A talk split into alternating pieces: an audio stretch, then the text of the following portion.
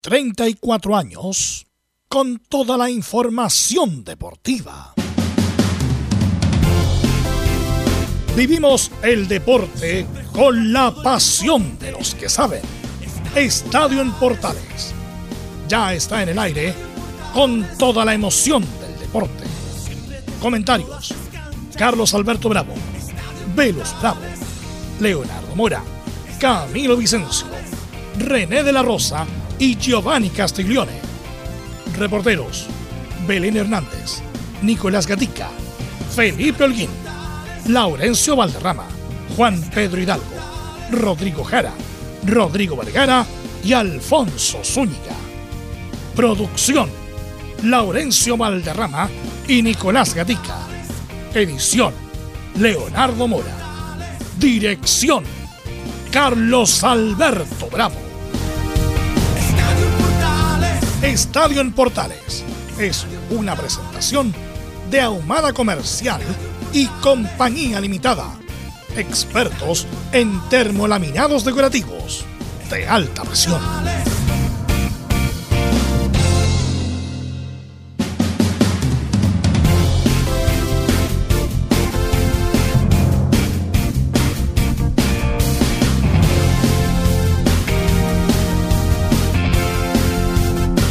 ¿Qué tal? Buenas tardes, ¿cómo le va? Bienvenidos, somos Estadio Portales en el aire para este ya día 28, último día de febrero.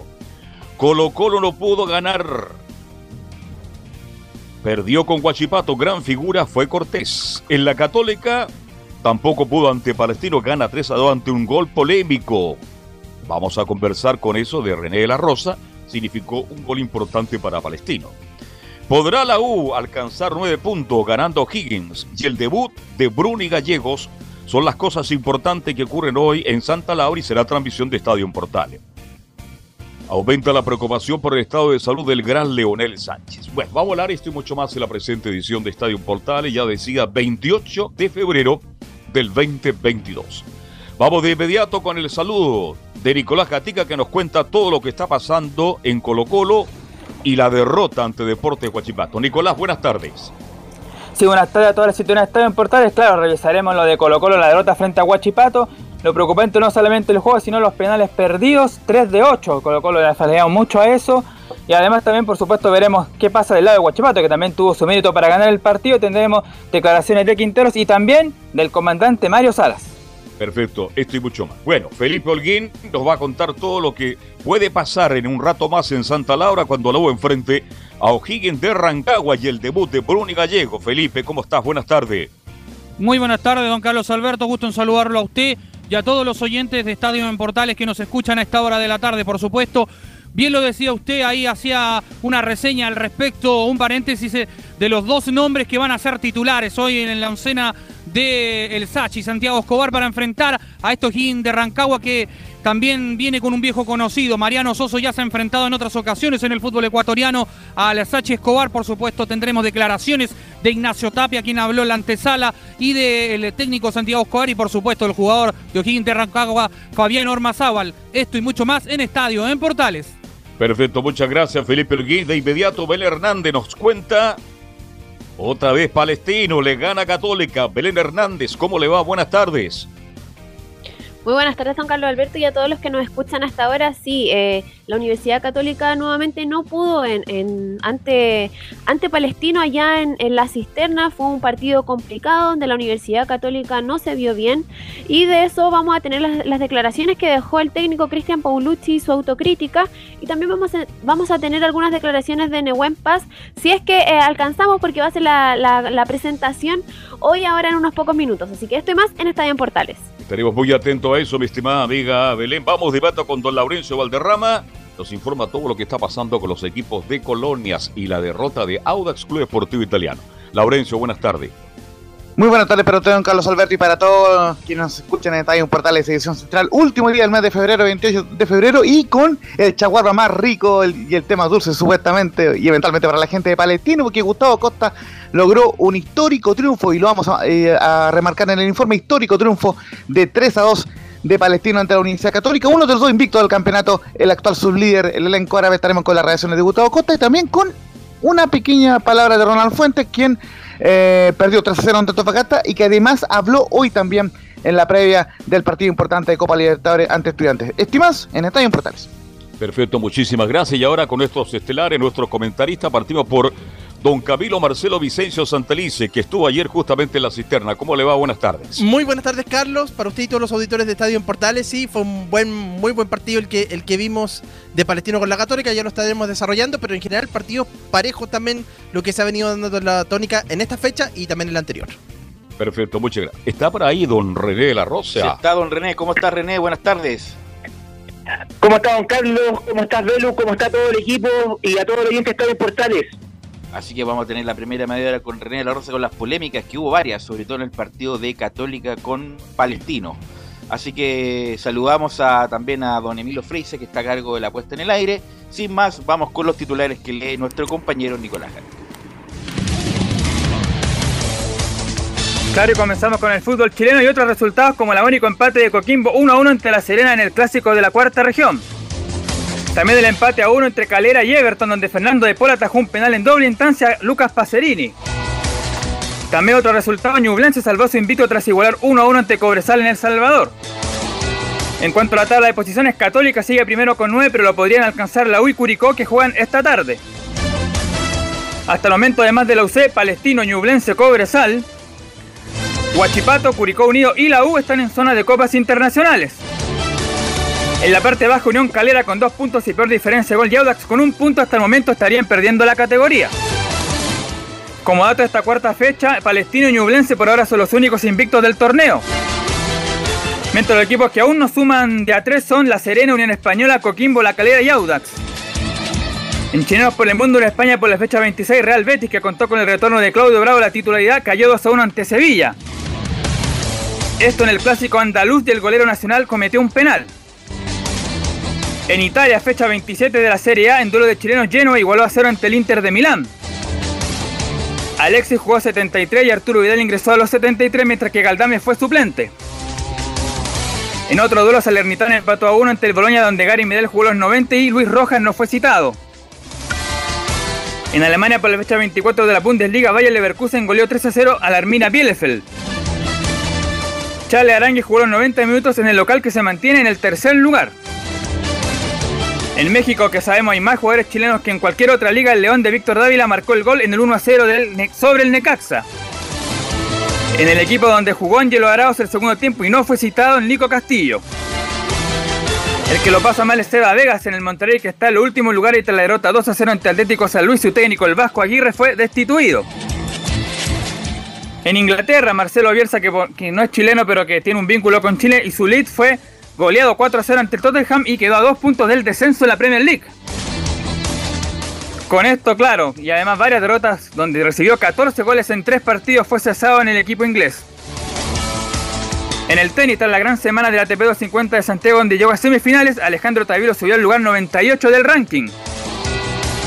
En tanto, Cristian Garín bajó al lugar 26 el ATP y ya confirmó su ausencia en la Copa Davis. El equipo de Masuya entrena con Tomás Barrios y el Nico Jarry en Peña del Mar. Y cerramos con el básquet chileno y la victoria de la selección en Valdivia 90-76 sobre Colombia. Esta noche enfrenta a Uruguay por el grupo B de las clasificatorias americanas para el Mundial FIBA del 2023. Esto y más en Estadio en Portales. En Estadio en Portales revisamos las polémicas de la semana. Junto al ex juez FIFA René de la Rosa.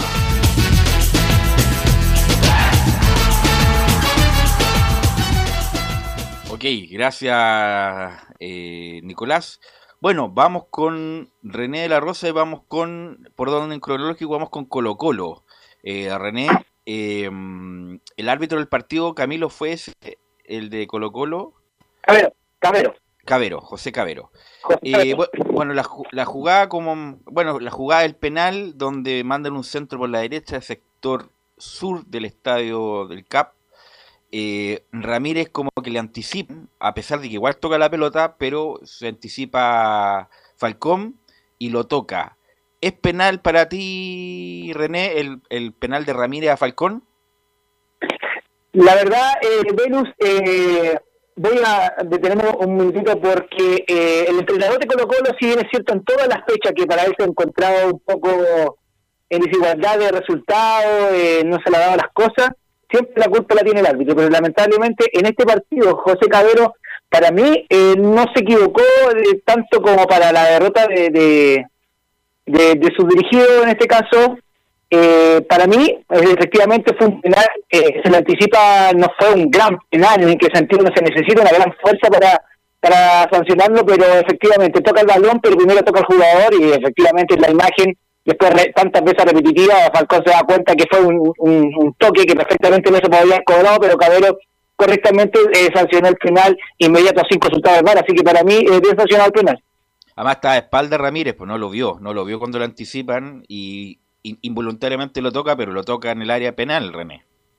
No, por supuesto. Y bueno, la- la- las imágenes son claras. Eh, Falcón, al, al ver que el, el jugador que comete la falta le dice, no sé, yo- eh, pongámosle un- algo, un, un diálogo, eh, no sé, al Araco y le, le dice, no, pues sí, pegaste, una cosa así, pero se ve claramente en la imagen que hay un diálogo similar a lo que estoy mencionando.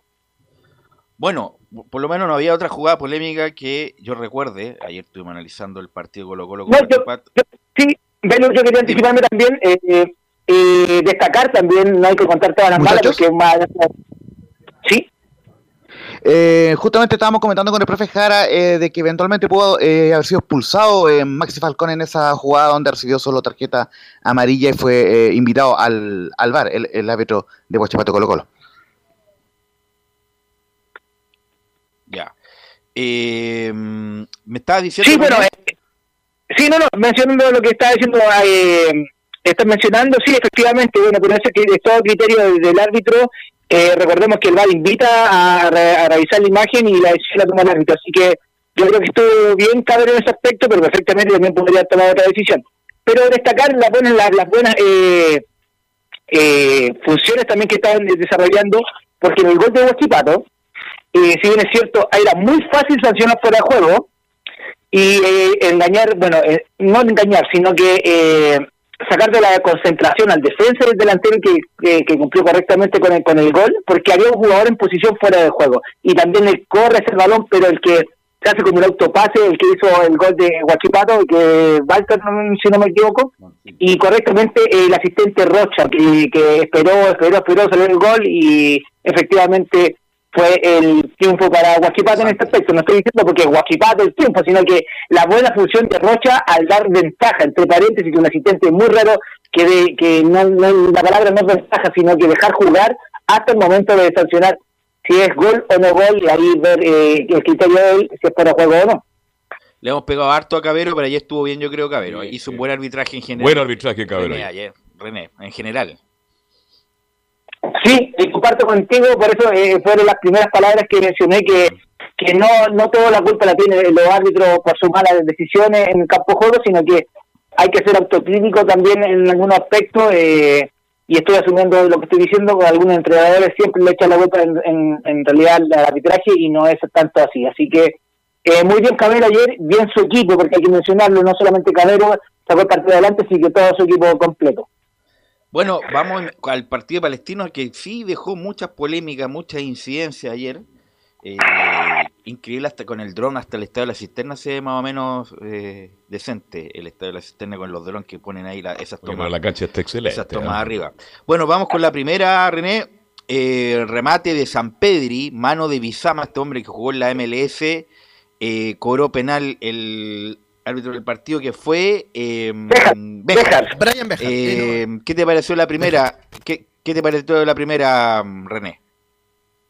Eh, sí, mira, antes de, de, puntualizarme en esta jugada, Velus, quiero eh, destacar varias cosas que eh, en cual influyen en el trabajo arbitral, que son todos los detalles. El árbitro tiene su deber, y por qué estoy mencionando esto, de siempre preocuparse del, ben- del bienestar del espectáculo, que esto salga todo bien, que no que estén las personas que corresponden en la rueda del campo de juego, para eso tiene todo su equipo, hay varios ojos mirando, pero eh, antes de eh, situarme a, la cosa puntual de dejar de, de- del penal, eh, él tiene que preocuparse de todo. Ya, eh, punto uno, correcta la mano que sanciona a Lizama, porque es una mano que que levanta, que efectivamente ocupa un campo, un volumen, como siempre lo, lo, menciono, y eh, para la trayectoria del balón, así que correctamente, y no fue tampoco necesario que doble lectura, no preguntó con el bar, fue directamente.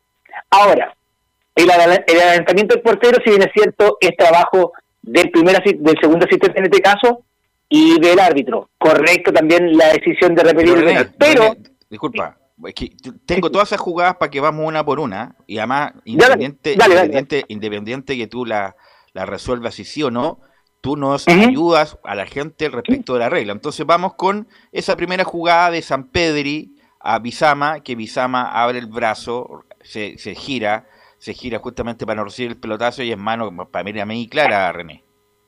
Sí, por supuesto, habían dos jugadores, de hecho, de, de Palestino, en el cual eh, obstaculizan el, el, pase de que va el balón va al arco, vamos, vamos a hablar que va al arco, va en dirección a la meta, pero no, no vamos a decir si era gol, no era gol, pero eh, detiene el transcurso, el recorrido que, que, lleva el balón. Así que correctamente sancionado por Bejar eh, por utilizar un, un, amplio volumen y correcto el penal. Perfecto.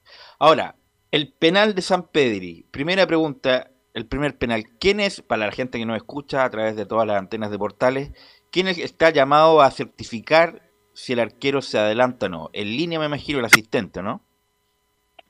Claro, en el segundo asistente, bueno, en el caso, recordemos a la gente para que se vaya más o menos eh, aprendiendo un poquito de la regla, no, estoy diciendo que nadie la sepa, sino que para orientar, en penales eh, en horario, en el sentido que dentro de los 90 minutos siempre el asistente se va a acercar un poco más, y pero va a quedar el 16.50.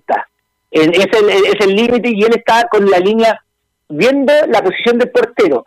Si el portero se adelanta, ¿a qué estamos hablando? No, lo que se permite es un paso y volar, en el sentido volar a, la tapada o a, a, la sacada, y se adelanta más de eso, el asistente tiene el deber de levantar su banderín e informar al árbitro que se adelantó. Pero en primera instancia también el árbitro también tiene eh, la primera perspectiva, puede decidir antes que el asistente, pero en primera instancia el que cubre el adelantamiento del partido, porque el árbitro está eh, viendo también la invasión al área, eh, es el, asistente que está en este caso como de juez de gol, que se llama. Así que eh, correcta también la decisión de Ahora, René, una, una consulta, tiene que tener un pie en la raya el arquero, de ahí salir, de ahí rechazar.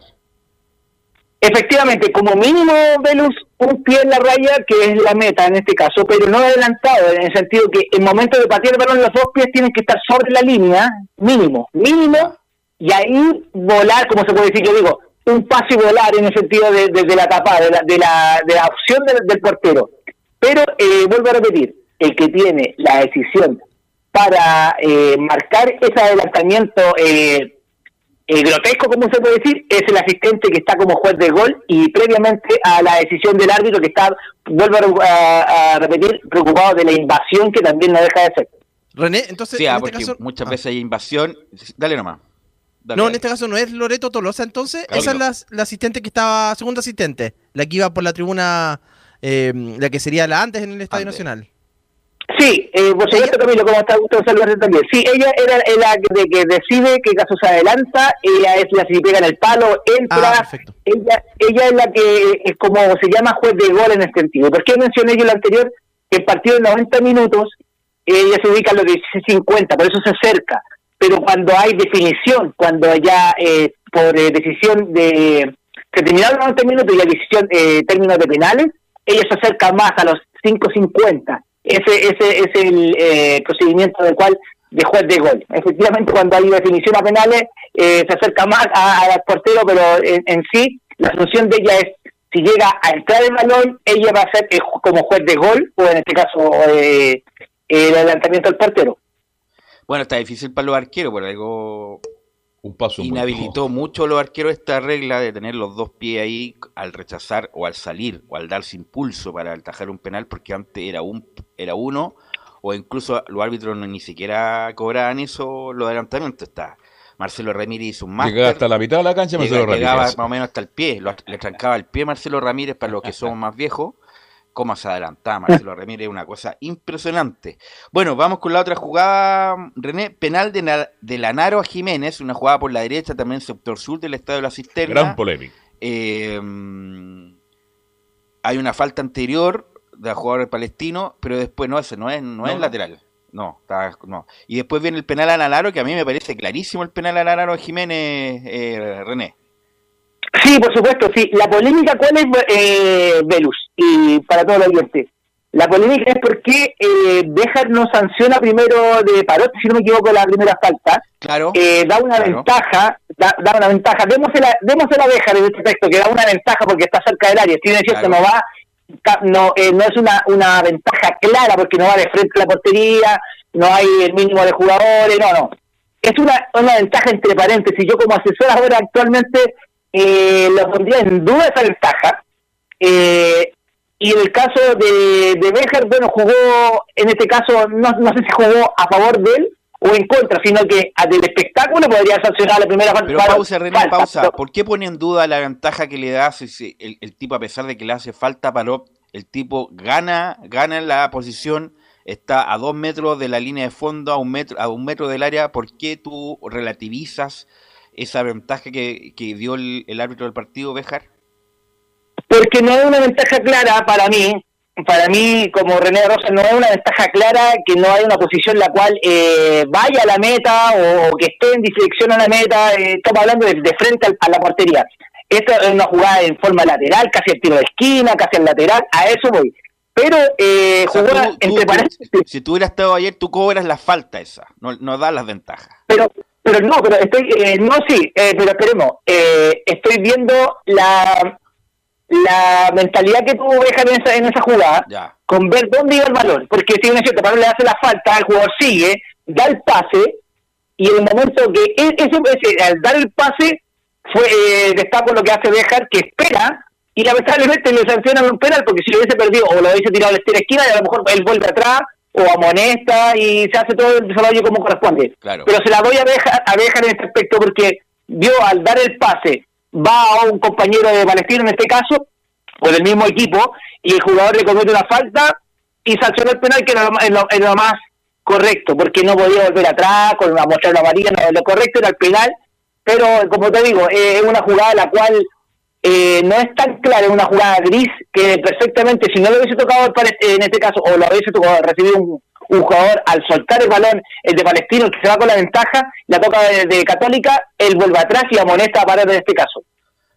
A mí me pareció que Béjar estuvo bien, porque dio la ley de la ventaja, insisto, puede haber sacado un centro, puede haber rematado. Eh, y bueno, obviamente por la, esas cosas del juego, la dinámica del juego, manda el centro, Jiménez anticipa a, a Lanaro, y ahí te que preguntar si el penal a Lanaro está bien, bien cobrado porque lo, lo, toca por atrás Lanaro a Jiménez, René. Sí, por supuesto, el penal está bien sancionado. Lo que sí, eh, la, voy a ser súper sincero, no sé si después amonestó a Pavón, no, no, parece que no, ya ahí se olvidó ya con, el, con la pena máxima, pero yo creo que debería haber sido amonestado a Pavón porque fue una falta no tan simple. No, no, no lo amonestó.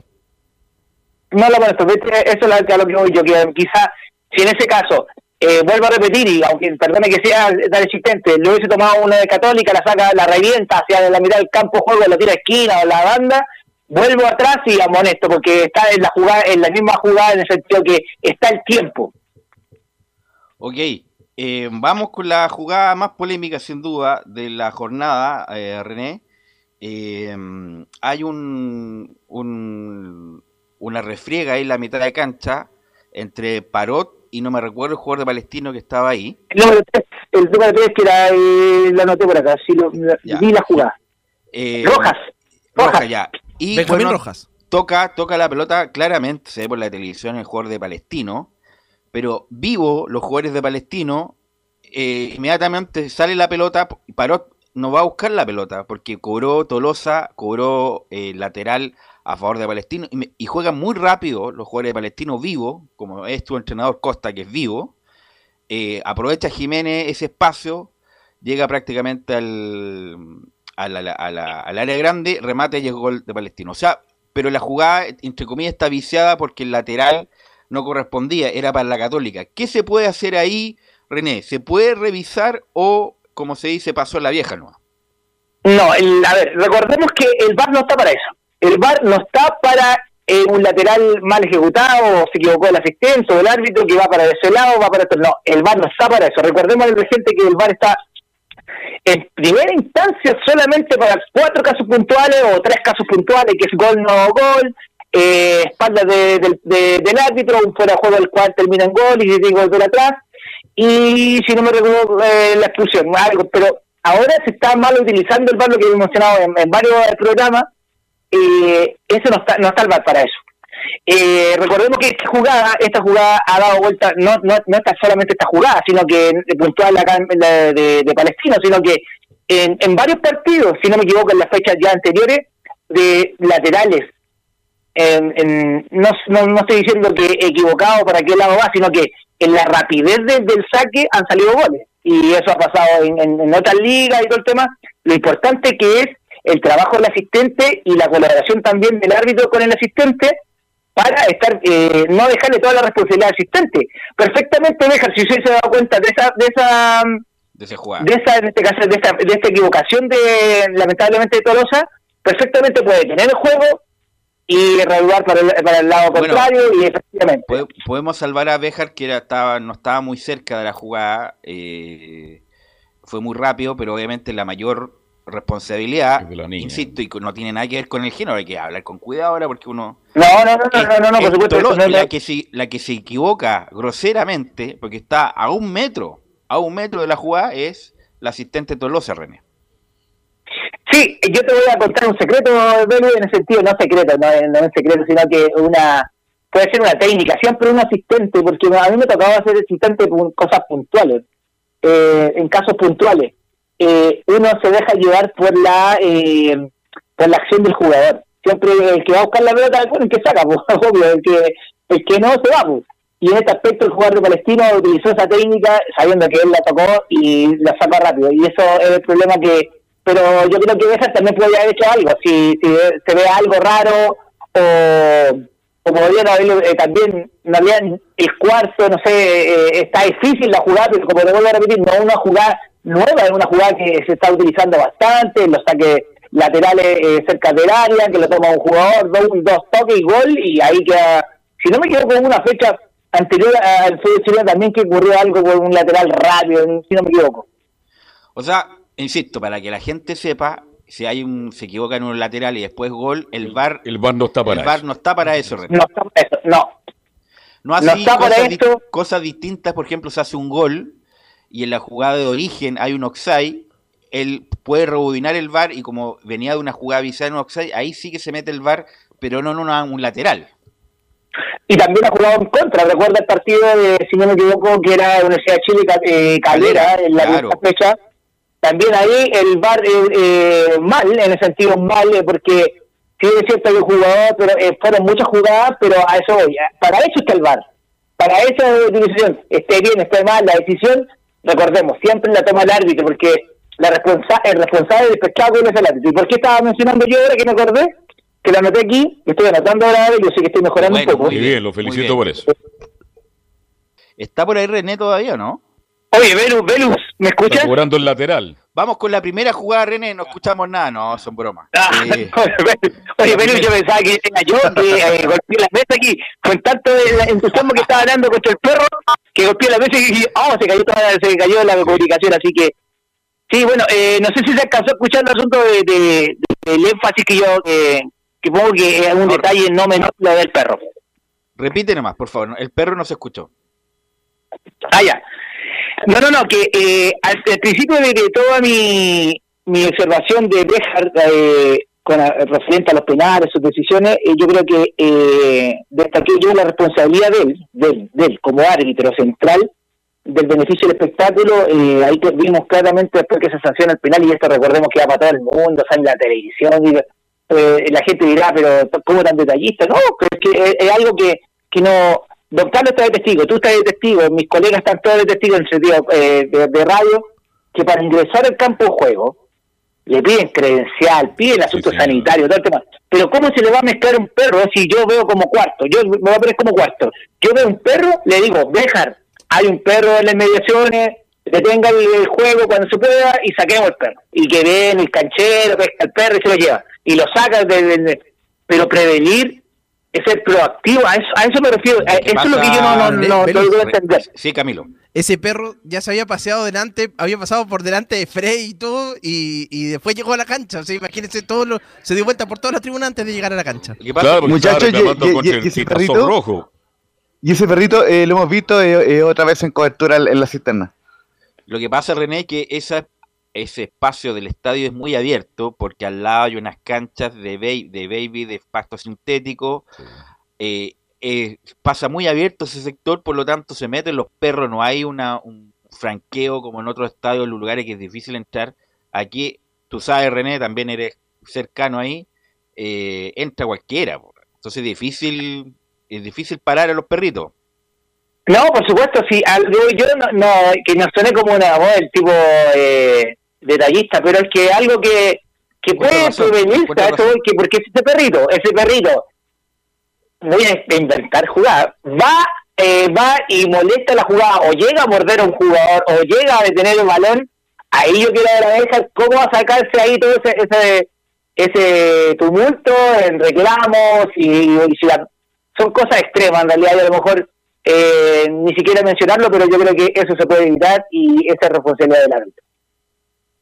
Así que bueno, esas son la- alguna otra polémica, Camilo, que te recuerde, porque eso fue lo, como lo más claro. Sí. Católica, mira, Católica se quejó su presidente siempre con sus Twitter, Señor Tagle. su Twitter corrosivo, pero insisto, la única jugada podría, bueno, se equivocó Tolosa en el lateral, pero fueron poco vivos los de la Católica después en, en pasarle la pelota al, muchacho palestino, no hicieron tiempo en ponerse delante y además los pillaron contragolpe, pero fue la única jugada, diría yo, eh, que se equivocó Camilo, el árbitro, la terna, diría yo. La Yo tengo otra, una, una, un penal de, de Faría, fue una que, que la baja la toca efectivamente con la Ah, mano. Con la mano. Sí, sí. que no- ni siquiera la, la pero fue un penal. Eh, René, ¿te pareció la mano de Farías penal o no? Me- a ver, eh, recordemos que las manos eh, tienen que, para sancionarse ahora ya están en, en el área, eh, eh, tiene otra otra perspectiva, pero para mí sí, perfectamente se podría sancionar penal porque él baja el, detiene el balón eh, con la mano. Así que perfectamente sí no me había visto, no me, no me de esa jugada, no la No había tiene notado. nada que ver, Así que- disculpa, algunas teorías dicen, no, es que está apoyado los dos, los dos muslos en el suelo. No tiene nada que ver que esté apoyado en el suelo, ¿no? No, porque recordemos que lo importante eh, es la posición de la mano, obvio. Si no tiene intención de tomar el balón con la mano, que es otra, que es una perspectiva que tiene el árbitro, y si vuelvo, eh, que lo he repetido acá, ya, ya, va a ser, eh, eh, me lo, lo- me lo voy a grabar, me lo voy a grabar. Eh, No tiene que ampliar su volumen, la mano. La- no puede ser una mano eh, grotesca que, que, que cubra, eh, no puede ser. Así que yo creo que sí, perfectamente se podría haber sancionado penal. Mira, bueno, ahí ya, ahí se la doy. Ahí no, no debió haberse cobrado penal y, y ahí, bueno, fueron, obviamente no fue perjudicado la Católica por ese no cobro. Bueno, para, mejor para despedir, ¿está, to- to- t- t- ¿estará todavía René o no? No anda buscando el perro. Don Sí. Carlos, no sea así. Sí, todo esto de aquí. Ya. Bueno, eh, bueno, eso es lo que quería decir del perro, ¿no? no. Bueno, René, te agradezco. Oye, pero ayer, ayer la consulta, había un quitasol rojo, eso no molestó el, el partido ayer entre Palestínico y la Católica, ¿no? no, no, no, no. Usted está contento, Carlos. Yo sé que le gusta Palestino, así que está bien. Yo le, le tengo cariño a Palestino, le, le- me gusta Palestino, conozco mucha gente. Fue el- Después va- y además fue el partido fue muy bueno, No, además, insisto, Costa es muy vivo, muy vivo. vivo. Por algo ha ganado todo lo que ha ganado. Así que. Ya se contrato por un año nomás. Imagínese si tuviera un, algún otro que refuerzo. Y pudo venir el tiempo atrás la UA, ¿te acuerdas? Antes de Marcarián. Era Mm. Marcarián o Costa, la U prefirió a Marcarián y no se equivocó. Fue la, la U campeón con Mm. Marcarián y, y pasó a la segunda ronda en la Copa Libertadores. Bueno, René, te quiero agradecer estos minutos muy amables. Nos escuchamos el miércoles. Lo escuchamos el, el miércoles, Velus. Un saludo a todo el equipo, a todos los oyentes y, y don Carlos. Eh, yo sé que está contento con Palestino. Muy- Gracias. Gusto de saludarlo, que lo pase René. bien. Chao. Aprovechando, vamos a ir a la pausa, Emilio, y volvemos con la U, con Colo Colo, con la Católica, con las cosas.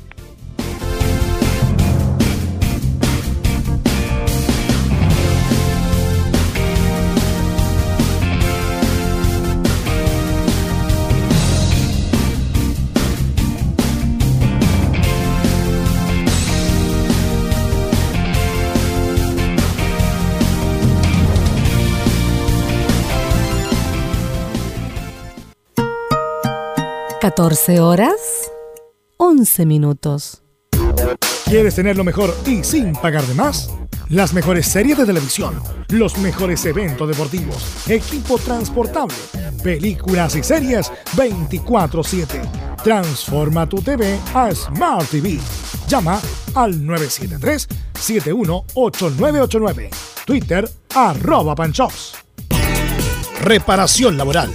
Abogados especialistas en accidentes del trabajo, despidos injustificados y autodespidos. ¿Tuviste un accidente en tu trabajo? ¿Te sientes con las manos atadas? ¿Te despidieron injustificadamente? En reparación laboral te asesoran y acompañan abogados especializados en trabajo. Los resultados lo respaldan. Consulta gratis. Reparación laboral profesionales dedicados a entregar asesorías en temas relacionados con todo tipo de accidentes laborales. En todo Chile, de Arica a Punta Arenas, www.reparacionlaboral.cl. Porque lo bueno puede ser aún mejor. Prepárate a conocer la evolución de la Primera de Chile. Bienvenido a Portales Digital. Ingresa ya a www.radioportales.cl y descubre nuestra señal en vivo en audio y video, además del tradicional 1180m. Mantente al día con las últimas informaciones de Chile y el mundo e interactúa con nosotros a través de nuestras redes sociales en Facebook, Twitter e Instagram. Recuerda www.radioportales.cl La nueva multiplataforma de la Primera de Chile ahora es aún mejor. Termolaminados de León. Tecnología alemana de última generación. Casa Matriz Avenida La Serena 776 Recoleta. Fono 22 622 5676. Termolaminados de León. Desde todo Chile. Desde todo Chile. Y para todo Chile. Y para todo Chile. Portales Digital está en todas partes. www.radioportales.cl Entre Marco Grande y Marco Chico, media vuelta y vuelta completa. Escuchas Estadio en Portales en su edición central. La primera de Chile, uniendo al país de norte a sur. 14 horas con 14 minutos, 14 horas con 14 minutos. Le, bueno, le pedimos la disculpa y también los software también fallan.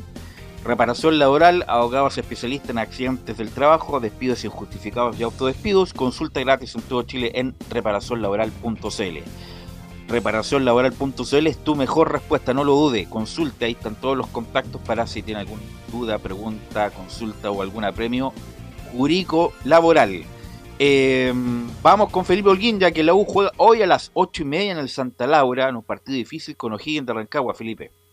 ¿Qué tal, Velus? Eh, te saludo nuevamente a ti y a todos los oyentes de Estadio en Portales que nos escuchan a esta hora de la tarde, por supuesto, con el informe de la Universidad de Chile. Sí, hoy eh, estuvimos en el Centro Deportivo Azul. Déjeme comentarle a la gente y a, ti y a todos los que nos sintonizan a esta hora eh, en el torneo de este que están jugando los juveniles, el Sub-20, comandado por el huevo Esteban Valencia y Sebastián Miranda donde el cuadro juvenil se impuso por 3 a 1 ante el Chago Morning, con gran actuación de Cristian Pardo, un puntero bastante habilidoso y, bastante eh, diferente de jugar. Eh, Eso le quería comentar eh, antes de comentarles un poco en lo que va a ser este partido, la antesala del partido ante el cuadro de O'Higgins de Rancagua, que viajó de hecho, el día de ayer, durante la tarde, eso de las 20, 30 horas, eh, Pero, con Felipe, destino a Santiago. Me, ¿Mm? Disculpa, me estás dando tú un resultado de, de la juvenil, ¿cierto? Sí. Ya, ¿y cuál es el enlace? El enlace que hago es que también estaba eh, parte de- del cuerpo técnico que ve los juveniles, eh, que quienes han estado en el primer equipo de la Universidad de Chile, ¿Quién? como Muñoz. Ah, ya, pero está bien, pero ya, ok. Pero Le- es les rebuscado, quería- sí, pero, pero, pero ya está bien, pero el, eh, el punto es que, claro, está el huevo Valencia ahí, que ojalá llegue, en algún momento tenga la oportunidad de dirigir el primer equipo. Yo creo que le tengo fe al huevo Valencia en el primer equipo, no es una, es una ironía. Pero, y lo que sí te do- la doy en el sentido de que hay mucho, habla mucho de Navarrete, Felipe, usted que Sí. sigue el fútbol formativo. Perfectamente puede ser, eh, no sé por qué no ha tenido más oportunidad, yo lo he visto dos partidos después de ese partido con San Lorenzo para hacer por lo menos alternativa de Andía. ¿Qué pasa con ese muchacho que ni siquiera lo, le dan como alternativa? ¿Sabe lo que pasa con ese joven? Se fue a jugar a las pichangas, como le dicen acá coloquialmente hablando. Salió en vez de estar entrenando y no hizo caso, se fue a jugar a la pichanga con algunos amigos y, y ahí fue relegado del- de los puestos donde él siempre juega, de titular, como se puede decir en, la jerga futbolística, y por eso fue castigado por el eh, técnico porque salió en horarios donde no debía de allá de la Casa Azul. Y por supuesto también eh, Velus, eh, déjame comentarte que también habían dos hombres hoy día de que van a estar en la nómina de la Universidad de Chile, como es eh, Darío Osorio, quien andaba viendo el partido, que estu- estuvo casi al lado de nosotros ahí con Mario, un amigo de la Voz Azul, y también andaba este otro jugador eh, que lo tengo acá en el tintero, eh, si es que no me equivoco, aparte del, ya me voy a acordar en el nombre del jugador, pero es un era otro juvenil, aparte creo que era Morales, si no me equivoco, el que andaba también hoy día, pero por eso quería hacer este enlace porque estaban viendo el partido bastante relajados. Eh, no quisieron obviamente dar declaraciones porque no tenían permiso por el cuerpo de, de prensa, en este caso de comunicaciones digo, pero ya para adentrarnos, Velus, eh, muchachos, eh, la Universidad de Chile ya empieza a preparar, ya está listo todo lo que va a ser este duelo tan importante para la Universidad de Chile, donde va a tener que enfrentar a unos Higgins de Rancagua, que es bastante complicado y, también tiene armas eh, de- eh, que puede también hacerle daño al cuadro azul. Sí, eh, la U es muy importante este partido, Carlos Alberto Camilo, porque la U, bueno, el partido con Calera ya lo dijimos, jugó relativamente bien, ganó bien, con un poder de fuego importante. Después jugó con Antofagasta mal, Antofagasta debió haber ganado, y bueno, con esas cosas, el poder de fuego que tiene la U arriba lo ganó. El partido con Ñublense fue horrible, de principio a fin, y si no es por el poder de fuego de arriba, la U incluso hubiera sufrido más. Ahora, va a jugar lo más probable el uruguayo Brun, de volante central, va a jugar Gallego ya de volante mixto por la izquierda. Eh, entonces, alguna mejoría puede ver, pero yo aún así, muchachos, veo muy débil lo de la U y además muy débil todo lo que ha dicho su nuevo entrenador. Entonces, la verdad, de no mediar un triunfo, obviamente que esto se puede desestabilizar en el corto plazo. Claro, y bien lo dices tú, las dudas siguen en el fondo. Este, definitivamente la U no ha jugado bien en el fondo. En la U no defiende bien, esa es la, esa es la. La U ataca mucho, pero defiende mal. Y en el fútbol hay que ser equilibrado, defender bien y atacar bien. De eso se trata el fútbol, buscar el punto de equilibrio. Y la U no lo tiene en este instante, claro. Con la incorporación de Brun, que es toda una incógnita, y con la de Gallego, uno dice a lo mejor la U cambia. Pero ¿sabe dónde tengo la gran incógnita yo, Camilo Marcelo Vicencio? Es de O'Higgins, porque O'Higgins prácticamente cambió todo su plantel. Cambió prácticamente todo su plantel y yo no sé con qué va a llegar O'Higgins hoy día, que siempre le ha hecho partidos durísimos. A una U que yo sigo sosteniendo es débil, porque no tiene un equilibrio. Y cuando un equipo no tiene un equilibrio, tiene los problemas que tiene la U, que pierde partidos y que puede seguir perdiendo partidos, Camilo. Exactamente, lo único que uno podría apelar a una mejora es lo, lo del mediocampo, porque la defensa sigue siendo la misma. No, no, no llegó ningún defensa a lo que puede hacer Brun y, y Gallegos ahí en la mitad de la cancha, porque lo de arriba ya sabemos que es lo mejor que tiene la Universidad de Chile. Se reforzó bien en esa parte. Felipe. Sí, y al respecto de lo que va a ser este duelo tan importante para la Universidad de Chile y que podría en esta antesala quedar puntero de ganar eh, al cuadro O'Higgins de Rancagua, pasemos a revisar las primeras declaraciones de un hombre de O'Higgins, Fabián Ormazábal, quien habla acá y dice, estamos muy ilusionados para el partido ante la U. Eh, bien, hemos tenido una semana de trabajo larga que nos permite ya ir corrigiendo algunos errores y preparando, preparando lo, que, lo que viene para el, para el partido con la U. Estamos eh, muy ilusionados con lo que podemos hacer ese partido. Eh, hemos estado trabajando, como dije, eh, corrigiendo ciertas cosas y, y esperemos llegar de la mejor manera para, para poder hacer un buen partido el estar concentrado los 90, 98 minutos que, que dura el partido, estar eh, con los rivales descolgados cuando nos toca atacar y... Ahí estaban las declaraciones de Fabián Ormazábal, muchachos. Bien, yo no lo tengo en mis libros, Armazado. Se nota que es un jugador joven, no sé si es de las ediciones menores o viene de Carlos. afuera. Sí, te escucho. Estuvo en La Serena en la temporada anterior, así Ya. que viene con recorrido, me parece que ya, pero ya estuvo en, en La Serena, jugaba como mm, en la zona de los volantes, por esa zona.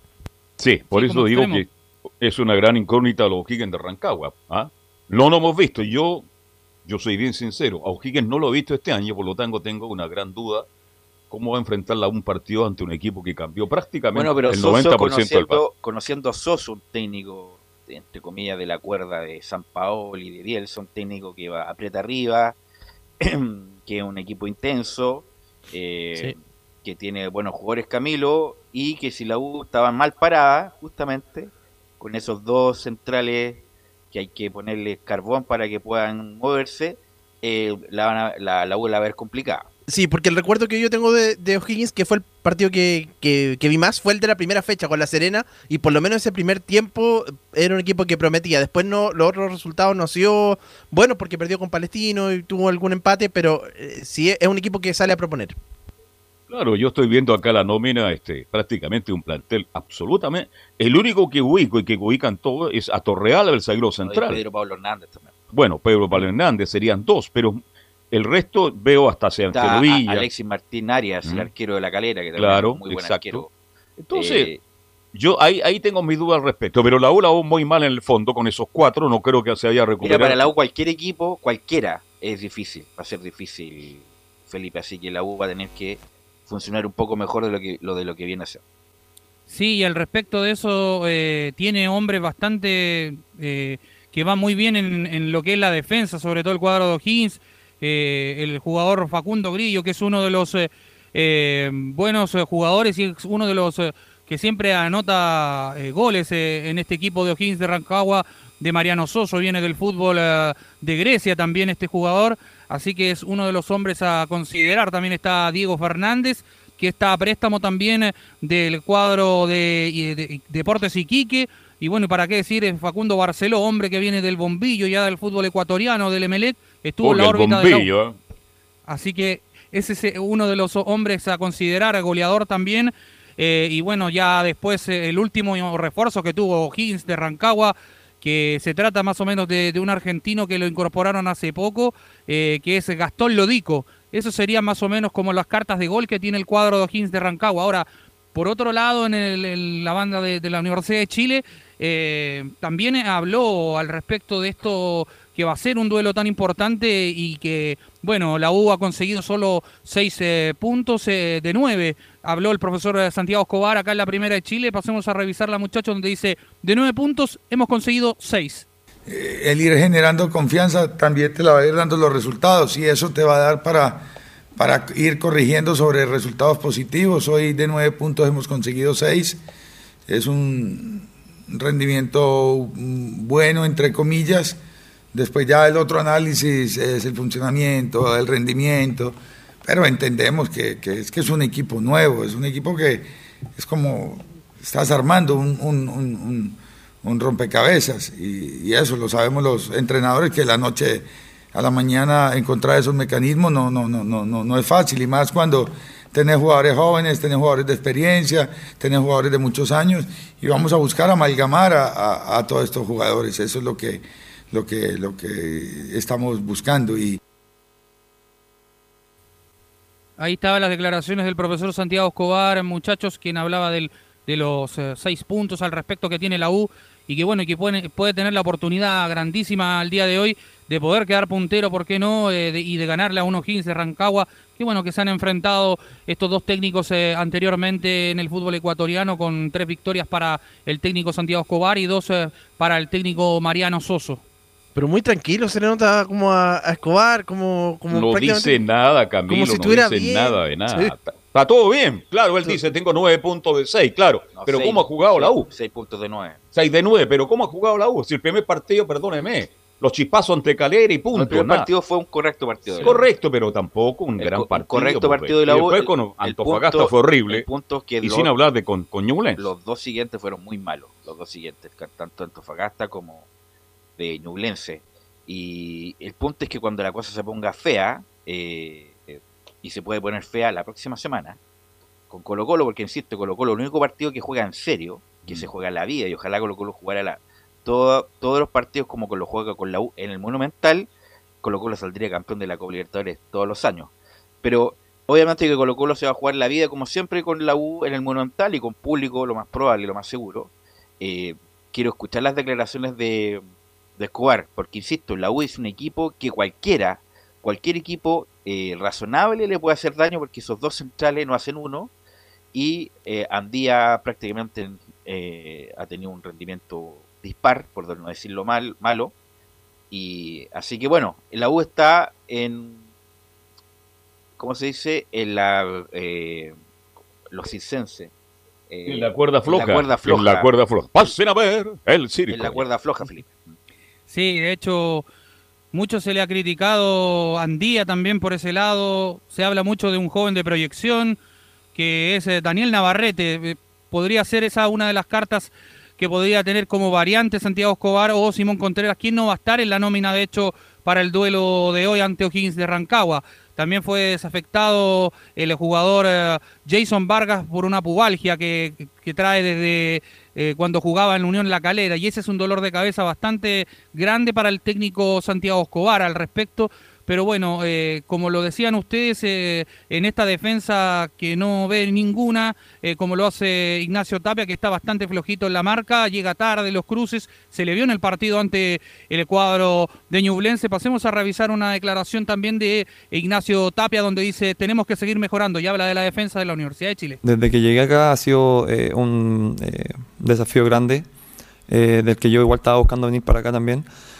Eh, creo que mm, empezar jugando también me ayudó a, tomar confianza y la voy tomando de a poco con el, con el, con el grupo que me ha dado igual un buen, eh, me ha eh, re- recibido muy bien. Y, como te digo, yo creo que con el transcurso de, los- de los partidos se va a ir viendo mejor todo. Pero nada, tenemos que seguir trabajando y en lo, en lo personal también eh, eh, soy muy autocrítico y, y sé lo que tengo que mejorar y lo, y lo, y lo que no también. Ahí están las declaraciones de Ignacio Tapia, quien era hacía su autocrítica al respecto del fútbol que ha mostrado en estos últimos duelos, donde se le ha visto bastante flojito en la marca al respecto.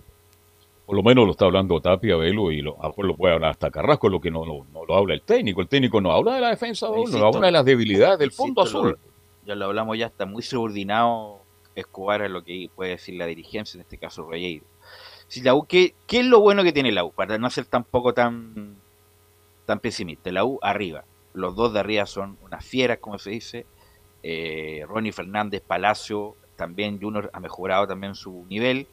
Espera la U con la mejora de, de Gallego, que es un muy buen jugador, no me cabe duda que va a andar bien, lo de Brun también, y cuando, bueno, vuelva Israel Poblete, que insisto, para mí va, va a andar este muchacho Poblete. Y eso que Eh, todavía. Perdón. Perdón, Melu. Y eso que todavía ahí nos estamos dejando fuera a Franco Lobos, que también puede ser siempre. Franco un- Lobo una que despierte de una vez, viejo lo de lo que despierte de una vez. ¿Hasta cuándo vamos Sí. a esperar a Franco Lobo? Un hombre lleno de condiciones, pero si no, bueno, ayer vimos a Cañete en Guachipato, gran jugador, pero en la ¿Qué U, pelota gol metió? ah? pero en la U tenía una, eh, una polera de cemento.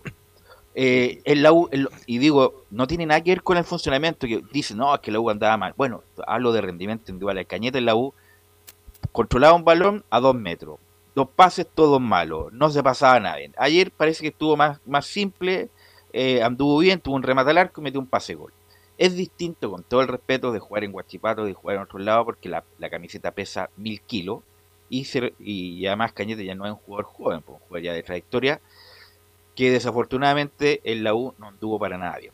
Pero velo, pero velo, pero velo, y con Ronnie y con Palacio, que sujo atacantes que se mueven permanentemente, Bueno, fue no habrían dado mejor fue, de- fue decisión del técnico. Claro, por eso te digo, que ahí hay un error, se Pero apresuraron. Cañete no hizo nada. na- No, no hizo mérito para quedarse no en la hizo U. méritos para quedarse. Pero es mucho más que Arangue, mucho Y- más que todo el menos resto. que Luján, que se transformaba en un verdadero cacho.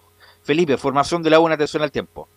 Sí, iría con ah, en portería Hernán Galíndez, eh, línea de cuatro en el fondo, Jonathan Andía, José María Carrasco, Ignacio Tapia, Marcelo Morales cerrar- cerraría la línea de cuatro en el fondo, volante mixto en el medio iría Álvaro Brun, el debutante uruguayo, en labores ya de contención eh, iría Camilo Moya por la derecha, izquierda iría Felipe Gallegos, Luis Felipe Gallegos y arriba irían los tres delanteros. Cristian El Chorri Palacios, el centro atacante y capitán Ronnie Fernández y Junior Fernández serían los 11 del técnico Santiago Escobar.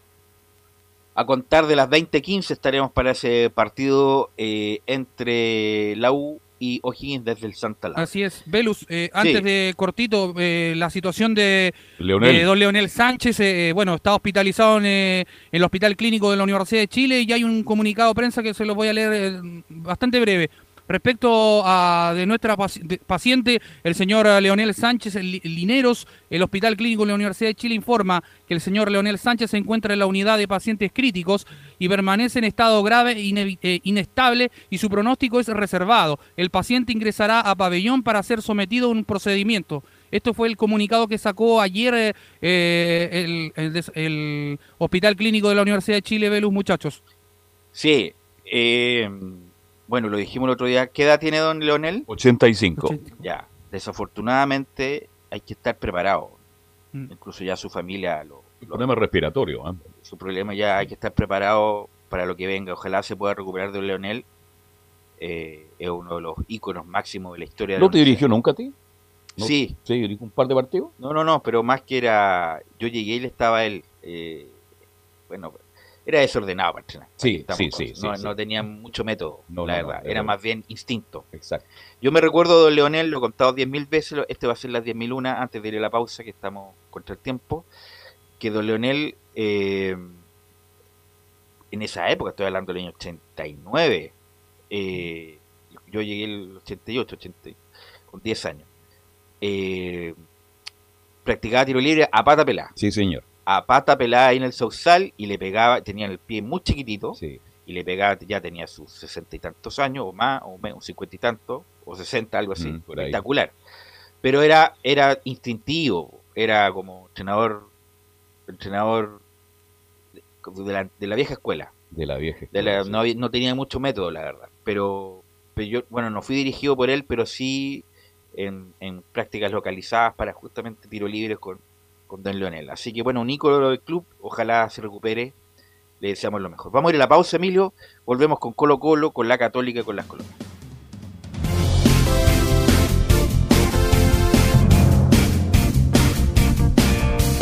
Radio Portales le indica la hora. 14 horas 34 minutos. Lleva al siguiente nivel tus eventos, ceremonias, conciertos y potenciando tu audiencia con DS Medios. Servicio de transmisión de TV en circuito cerrado y vía live streaming HD. Tecnología de punta y un equipo profesional nos permiten realizar transmisiones sin cortes y con la más alta calidad. Cotiza ya ingresando a www.dsmedios.cl. Comercial IAC y Compañía Limitada. La mejor calidad mundial en laminados decorativos. Comercial IAC y Compañía Limitada es Pertec en Chile. San Ignacio 1010. Santa Rosa 1779. Avenida Mata 446 y Portugal 501. Comercial IAC y Compañía Limitada es Pertec en Chile.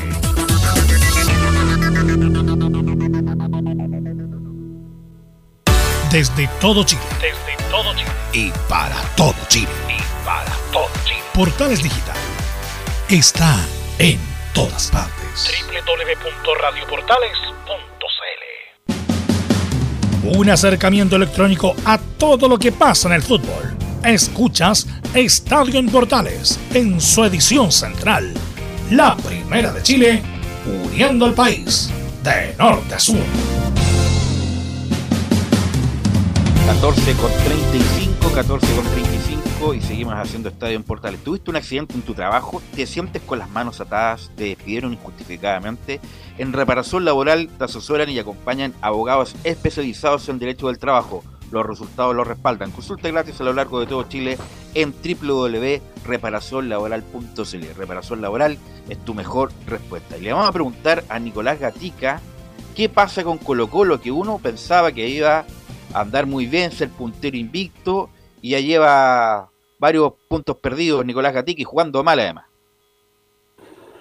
Sí, y por, y primera vez el técnico Gustavo Quintero dice que está preocupado del juego. Otras veces decía que se generaba en ocasiones, estaba preocupado porque no llegaba la, la puntada final, el último pase, las malas decisiones y todo eso, pero que el juego estaba bien, pero obviamente ahora dice que no, por primera vez dice que está preocupado, dice que si juegan como fue sobre todo el segundo tiempo de Huachipato, lo van a pasar mal con la misma Universidad de Chile el domingo que viene o con los próximos rivales que le toque, que va a ser duro, ya está la programación, después tiene que visitar a Antofagasta, que está bien, que viene ganando, después tiene que recibir a Palestino, así que tiene dos visitas bastante complicadas Colo Colo, sobre todo el Tino que le quitó el invicto a la Católica, por lo tanto no se ve auspicioso el panorama si sigue jugando como fue el segundo tiempo ayer, porque ahí dice Quintero que el primer tiempo estuvieron mejor, de hecho tuvieron la opción, la gran ocasión del penal, ya vamos a hablar por supuesto del penal, de la estadística negra de Colo Colo, que de los últimos ocho lanzamientos solamente han marcado tres, que no hay un pateador fijo, primero patea Emiliano Amor, después patea Leonardo Gil, después lo hace Juan Manuel Lucero, Gabriel Costa, ahí hay una indefinición de quién va a ser el, justamente el pateador de los penales. El año pasado el designado era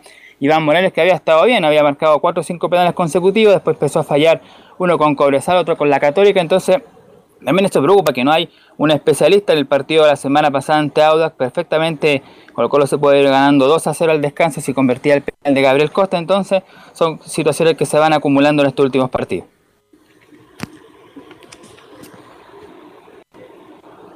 Pero también, como decíamos, hay que darle algún mérito a, a Mayro Salas, que seguramente, claro, vio, vio cómo jugaba Colo Colo y trató y bloqueó de la mejor manera al equipo colocolino. No hay excusa de la cancha, que la cancha estuvo mala, pero era para los dos equipos, de, igual manera.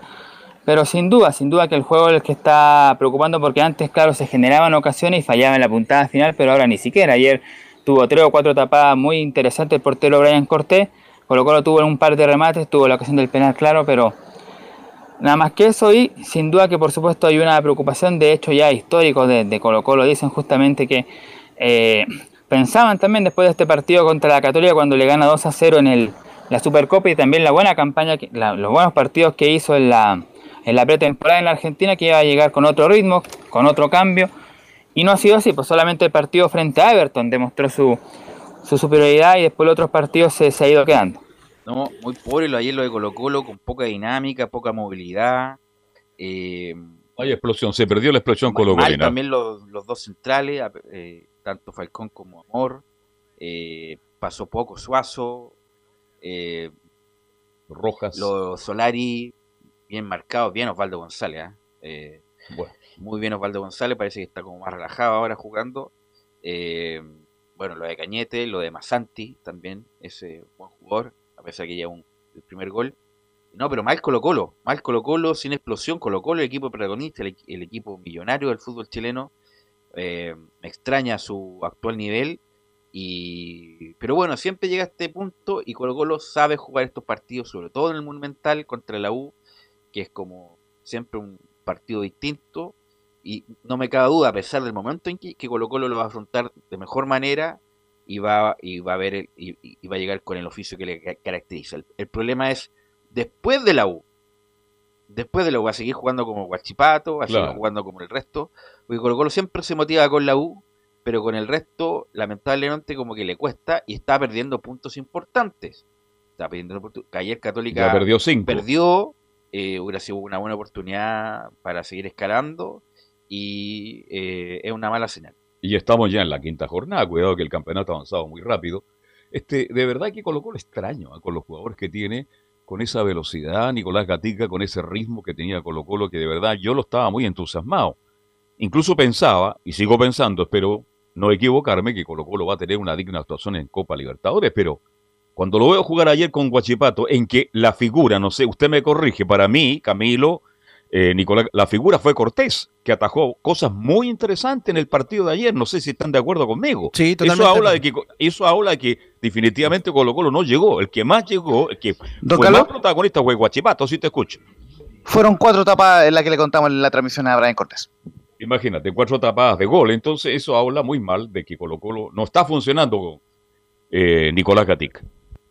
Claro, y Castellón la única etapa importante fue el penal, atajado justamente a Leonardo del Colo Gil, que como dijimos, una situación que también está preocupando en Colo Colo, como decíamos, no ejecutante fijo. De, hecho, hay una imagen que muestra donde Emiliano Amón le pedía el penal a Leonardo Gil, el Colo Gil no, dijo no, este es mío, este es mío, no, se lo entregó y perdió la ocasión de, fallar si tenía fe, pero claro, Emiliano Amor se acuerda en ese partido frente a Melipilla con toda la presión en el último minuto, se paró como si nada y definió.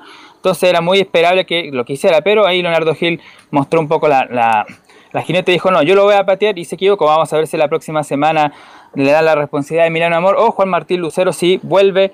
Vamos a ver qué pasa, pero claro, ya habrá tiempo para ver los posibles jugadores para el día domingo. Sí, vamos a escuchar ya por el tiempo reacciones. Vamos a escuchar una y una, una de Quintero y una del técnico Mario Salas.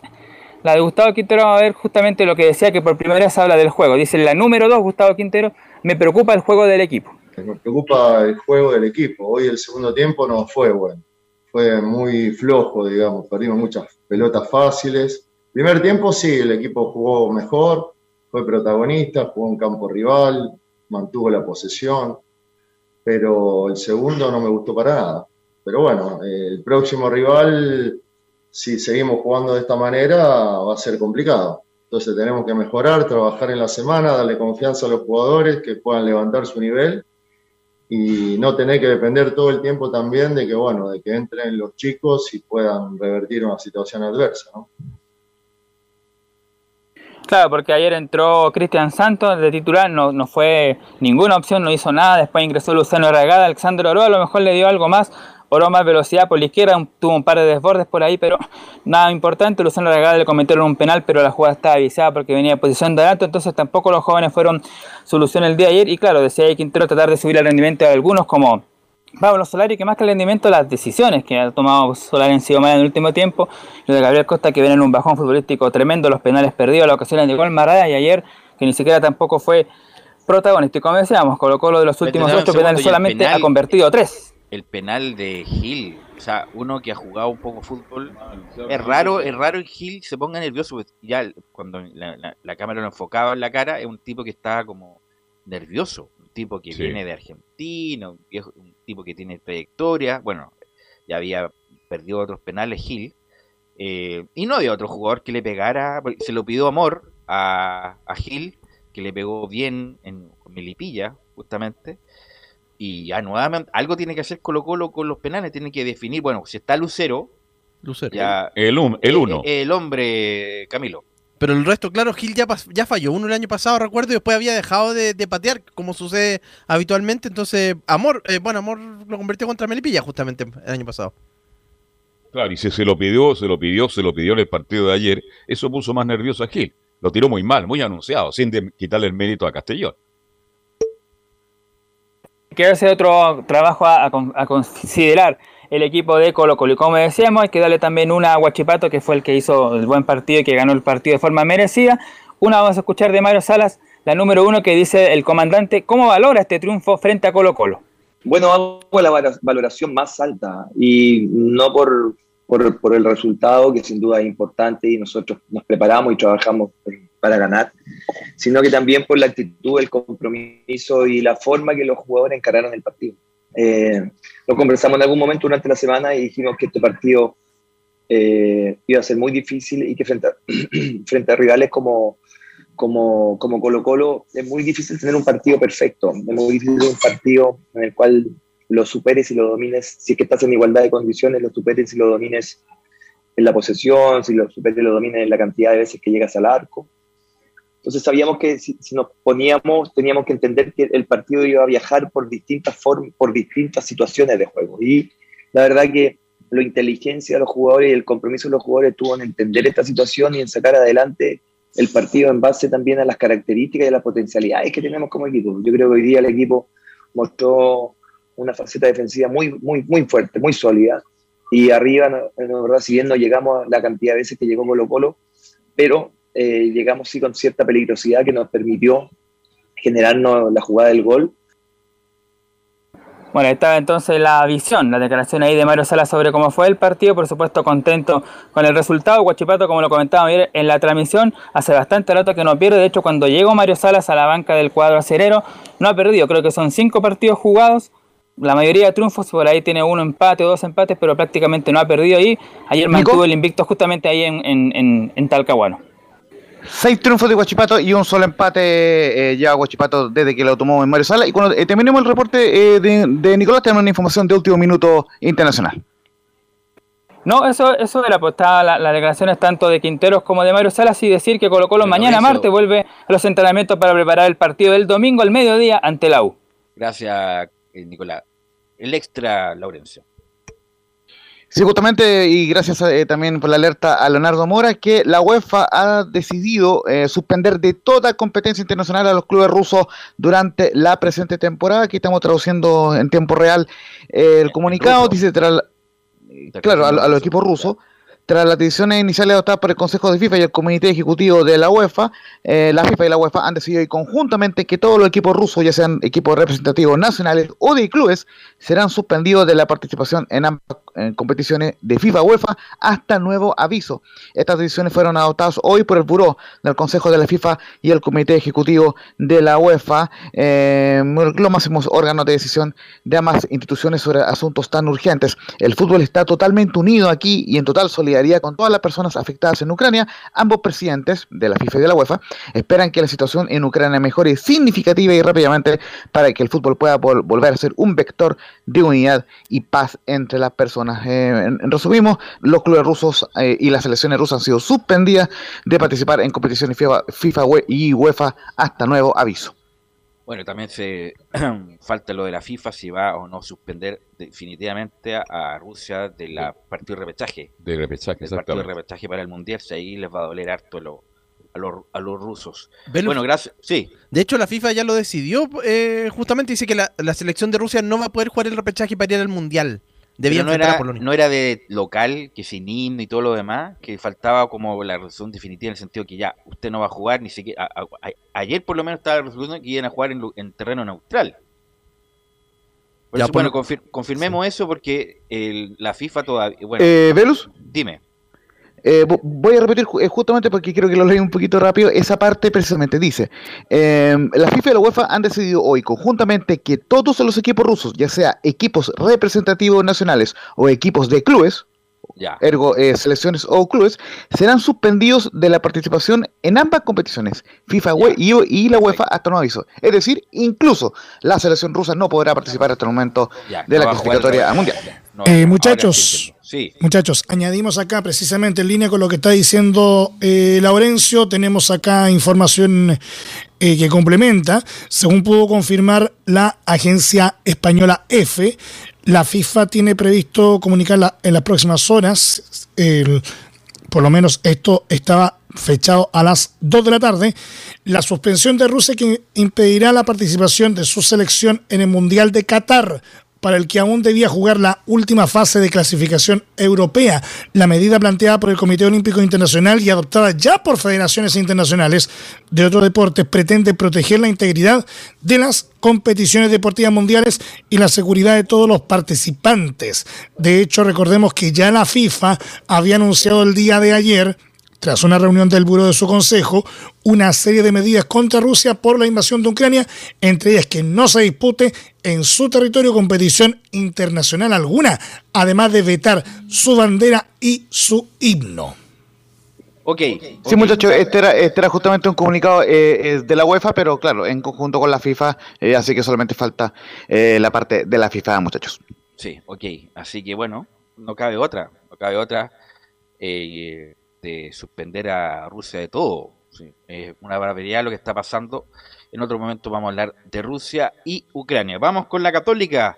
Belén Hernández que eh, perdió ayer, le cuesta la cisterna a la católica y perdió nuevamente el, en la comuna de la cisterna el partido ante Palestino. Sí, muy buenas tardes, Velus, y a todos los que nos escuchan hasta ahora. Claro, no son muy buenas tardes para, para los hinchas cruzados, porque claro, cayeron el, la primera derrota que, que tiene Cristian Paulucci en este, en este campeonato. Y eh, fue un partido eh, que la Universidad Católica comenzó bien, comenzó un, los primeros minutos antes de antes del, del penal que, que fuese a favor de, de, los Cruzados, donde Fernando Sampedri anotó el, el 1 a 0, que eh, fue en segunda instancia porque se tuvo que, que repetir el, ese lanzamiento de, de, de, penal por un error del arquero Zapa de Palestino.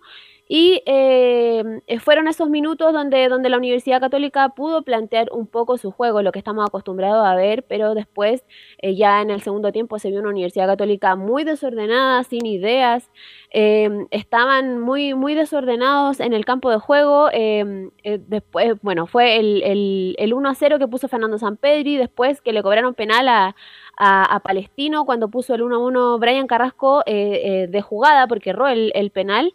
Después eh, se fueron al, al, al primer, el, al, al, segundo tiempo, se fueron al descanso con 1 eh, a 1 en la parcialidad. El 2 a 1 lo puso eh, Luis Jiménez, el capitán de, de, Palestino, en el minuto 55. Ya en eh, después eh, fue superior. Después desde ese momento fue comenzó a ser superior, tuvo mayores llegadas. El cuadro local ingresó Diego Buenanote y Felipe Gutiérrez por, por Gonzalo Tapia y Juan Leiva cuando, ahí en el momento que ingresaron estos dos jugadores importantes para, para el, el elenco de, de Cristian Paulucci, se vio a una universidad católica que le dio eh, mayor eh, frescura, que, pudo tener una mayor llegada, que por algún momento se, se se pudo haber pensado que, que claro, podían haber eh, dado vuelta el, el, el, partido, pero eso fueron muy pocos minutos. Eh, Felipe Gutiérrez puso el, el, 2 a 2 en el minuto 64 y que tuvo también eh, protagonismo en la jugada Diego Bonanote y ya después finalmente en el minuto 83 lo cierra Agustín Farías eh, con el 3 a 2. Antes de que metiera ese gol, Cristian Polucci estaba a la espera de, de, de que ingresara dame Lucas un segundo, Melano. Belén, dame un segundo con Agustín Farías eh, quiero decir algo. Sí. Eh, excelente jugador. Desafortunadamente, el tren de un equipo grande a lo mejor no, ya no le llegó ya. Porque Qué pena. ¿eh? ¿Qué edad tiene? 33 años de tener Agustín Faría. Sí. Pero un jugador que te juega de volante central, que de, en un momento debió haber llegado a Colo Colo, la U da lo mismo, pero debió haber la U tuvo cerca la U. En un equipo, en un equipo grande. Jugó ayer de, de libero, defensa. defensa. Ya, se hizo un penal, perfecto. Pero después llegó al área contraria y se manda un golazo, un golazo pero espectacular eh, Farías Camilo. Y, e insisto, jugó en Chipre, estuvo en Chipre ahí dando vueltas, pero merecía en algún momento de su carrera haber jugado en un equipo grande, con todo el respeto que merece Palestino, por supuesto, eh, Camilo. Lo hemos hablado, y más que jugó de central, pero se transforma en un todocampista prácticamente, porque no fue la única jugada que, que llegó a la zona ofensiva, ya había por lo menos la tercera, entonces ahí, eh, de hecho fue la figura del partido justamente Agustín Farías, el de Palestino. Sí, no solo en este partido, siempre figura en Palestino, pero ayer fue la figura de la cancha, de la cancha ante Universidad Católica. Es una pena, una lástima. No sé si tendrá 32, 33, pero ya es difícil, ¿eh? es complicado llegar Aunque a un equipo llegó a los 34 en la U, ¿cómo van a llegar? Sí. Bueno, Faría... Podría ser, ¿eh? vamos a ver. En el Belén. Sí, le preguntamos justamente por el, por el tema de los cambios, ingresó eh, Lucas Melano y Bruno Bartichotto, los dos en ofensiva, para ya eh, poder quedarse al menos con un punto en, en esta cancha. Y la, la, molestia de, de Cristian Paulucci era bastante notoria eh, ya en el campo de juego y en conferencia de prensa también se notó. En la 0-2 vamos a escuchar muy cortita. Es, eh, le, le preguntamos por, por el tema de los cambios y mencionó, hice lo que tenía que hacer. No, para nada, no retrasé nada hice lo que tenía que hacer. Con el tema de los cambios, Cristian Paulucci mencionó que él, eh, claro, no, no, no retrasó el tema de, de, las modificaciones porque siempre está como en, duda de que quizás en el, cuando comienza el primer, el, el segundo tiempo, bien digo, eh, podría eh, modificar cuando el juego no se está dando a su favor y mencionó, claro, como, como bien lo escuchamos, que no, no, no se había equivocado en, en, eso y había hecho lo que él eh, tenía eh, en mente. Paulucci eh, llevaba nueve triunfos consecutivos y sumó la tercera derrota en lo que va de su era, la segunda por el torneo local eh, que perdió ante Colo Colo el, el, torneo anterior y eh, hoy que, o sea, ayer que, perdió ante Palestino en este torneo y es la primera de, este, este campeonato y vamos a pasar a escucharlo de inmediato en la 0-1 donde menciona hicimos un mal partido y perdimos merecidamente. Yo creo que habíamos hecho un buen partido hasta hasta el penal de ellos, eh, hasta, hasta, el empate. Después nos desenfocamos y bueno, eh, hicimos un, no hicimos un buen partido, hicimos un mal partido. Eh, no, fuimos, no fuimos la católica que, estamos acostumbrados a ver y, bueno, eh, perdimos merecidamente. Hubo bastantes puntos bajos en, la Universidad Católica que, vimos ayer. Eh, Marcelino Núñez prácticamente no, no, no mostró la calidad que, ha mostrado en todos los, duelos. Diego Valencia tampoco se vio y Gonzalo Tapia fue otro que, tampoco estuvo, estuvieron a la altura del, del, duelo de ayer. Y ya para ir cerrando este, este informe, eh, el, para lo que ya viene en el próximo partido, en la fase, eh, Diego de Almagro hoy día eh, pasó a fase 3, por lo que va a haber público visitante en, el partido que van a jugar en, El Salvador. Ok, Vélez, mañana continuamos con la Católica porque incluso escuché a, a Paulucho hablar de, de, Orellana antes del partido. Tampoco queda muy. mejor no, no hable mejor, porque se enreda más. cortado Orellana de Católica. No, que se enreda más incluso de, de lo cuando habla, enreda más la situación, en vez de aclara, oscurece, Paula. Velus. Sí. Tenemos novedades para mañana con respecto a, Fabián Orellana, porque habló hoy día Juan Tagle y Tati Adelántame, deme el titular, deme el titular. Eh, en, la, conferencia que fue la presentación de Nehuen Paz, vamos a tener declaraciones de él también mañana, eh, mencionó que, es que lo que pasa es que habían dudas respecto a, los representantes, si había llegado por, por temas de representante o bien por, por la calidad de futbolista que es, y claro, mencionaron que, que no, que la pelea es muy dura dentro del plantel, lo que siempre se ha mencionado y que eh, Fabián Orellana está bien en, relación con, todo el cuerpo técnico y solamente tiene que, dar lo mejor de él para poder ganarse un puesto y poder ser citado, porque no ha sido convocado a ninguno de los cuatro partidos que, que lo que van en este, en este torneo. Lo vamos a analizar mañana. Gracias, Belén, muy amable. Buenas tardes. El que está complicado es Audax, a pesar de que ganó el otro día, Estudiantes el puntero del fútbol argentino y de local se va a hacer muy fuerte y Audax en el campeonato local está mal. A pesar de que tiene tres nuevos refuerzos y que son muy buenos los tres, pero está en una situación complicada eh, Laurencio Valderrama, el Audax italiano de Ronald Fuente. Sí, justamente, muchachos, renovaron salud y, claro, justamente el día sábado perdió 3 a 0 ante Deportes Antofagasta, transmisión ahí de Estadio Portal, el relato de Nicole Meri, que reemplazó a Juan Pedro Hidalgo, eh, siempre ahí eh, bien, bien en, las transmisiones eh, de nuestros amigos de Tres Deportes. Y lo cierto es que mm, nos respondió justamente una consulta sobre si eh, había incidido el desgaste del partido ante Estudiantes de La Plata y sabe que lo reconoce, lo reconoce Ronald Fuentes y eso es súper valorable en el técnico de Lauda. Vamos a ir con una de Ronald Fuentes y también con una de Gustavo Cota también para eh, un poco eh, complementar lo que, lo que bien decía Belén sobre la derrota de Católica ante Palestino. Vamos a ir con Ronald Fuentes, la única que vamos a escuchar el día de hoy. Tenemos amplio informe mañana y el miércoles sobre la previa del partido ante Estudiantes. Dice mm, Ronald Fuentes, en la 0-1 los jugadores llegaron bien desde lo físico, pero sin la chispa necesaria para enfrentar a Antofagasta llegaron bien, desde lo físico por lo menos los indicadores era que habían llegado bien, eh, no, pero sí nosotros estábamos conversando con el cuerpo técnico que vimos un equipo como un poquito pesado sin, sin, la chispa necesaria, sobre todo el primer tiempo, porque el segundo sí la tuvimos y fuimos dominadores del juego. Pero sí, nos, nos faltó un poquito más de, precisión, un poquito más de, de, estar, no sé si atento es la palabra, pero de estar más livianito como para poder ejecutar de buena manera todo lo que correspondía a la forma de jugar que queríamos. Así que, pero bueno, también obviamente Antofagasta hizo un planteamiento donde nos, cerró espacio, donde nos llevó muchas veces a jugar en las zonas donde no debíamos, que eso sí son más errores nuestros, pero lo aprovecharon bien eh, las oportunidades que tuvieron.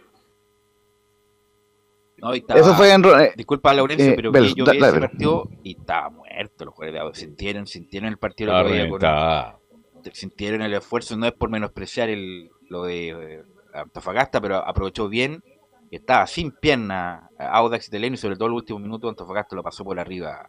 Y, y, fíjese un detalle, muchachos, los colegas de una radio amiga de la quinta región criticaban duramente al Paqui Meneghini por poner medio equipo distinto en el partido ante la calera, pero saben que le resultó el cuadro del Everton, terminó empatando 1 a 1, más allá que el Tuto de tapó un penal.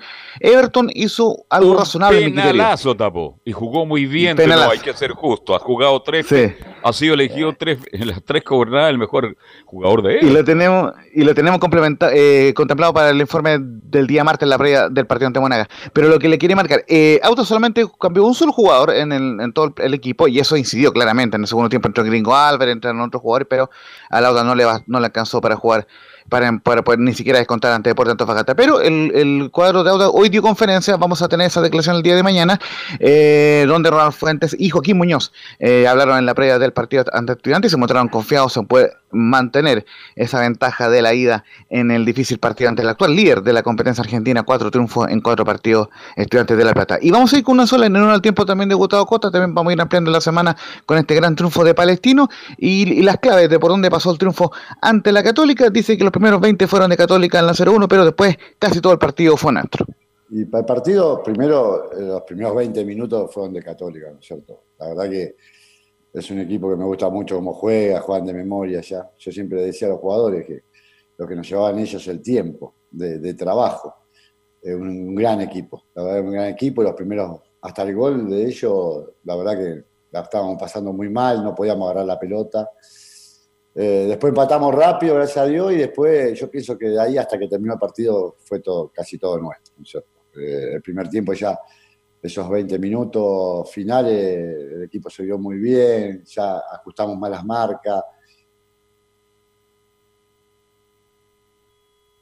Ahora sí, muchachos, eh, eso era con el agente de Palestino. Está muy contento en el cuadro árabe. Uno de los dos invictos del campeonato junto con Yulense y su líder de momento con ocho puntos a la espera del resto de los partidos. Y justamente eh, hoy termina la fecha con dos partidos. Uno de ellos, de la U, obviamente con O'Higgins, y el otro Curicón, Unión Española. Y vamos a ir muy brevemente con las dos formaciones de ambos equipos. Le, le agradecemos al profe Jara con la formación de, del cuadro de Curicó, con hacer de portería, eh, Gerson Opacho, Gerson Opaso, el Cachi Bejol, Pepe Rojas y Ronald de la Fuente en la última línea, Nadruz, Leiva y Mario Sandoval en medio campo, Ortiz, Castro y Coelho en la delantera de Curicó, mientras que la Unión mantendría la formación con Mejía, el panameño en la portería, Augusto Barrios, eh, el, defensa del joven Villagra, Fernández y Luis Pávez eh, Muñoz en la defensa, Gonzalo Espinosa, Brian Ravel, Víctor Méndez en el medio campo, Ignacio Ibáñez, Leandro Gárate y eh, Bastián Yañez en la ofensiva. Transmisión hoy día desde las 6 de la tarde, Curicó, eh, desde de las 5 y media, eh, corrijo, Curicó ante la Unión y posteriormente, eh, apenas termine Curicó con la Unión,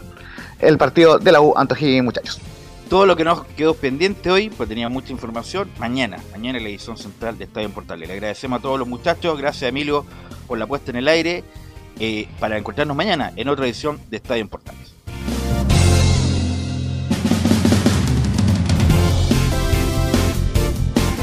Fueron 90 minutos con toda la información deportiva. Vivimos el deporte con la pasión de los que saben. Estadio en Portales fue una presentación de Almada Comercial y Compañía Limitada. Expertos en termolaminados decorativos de alta presión.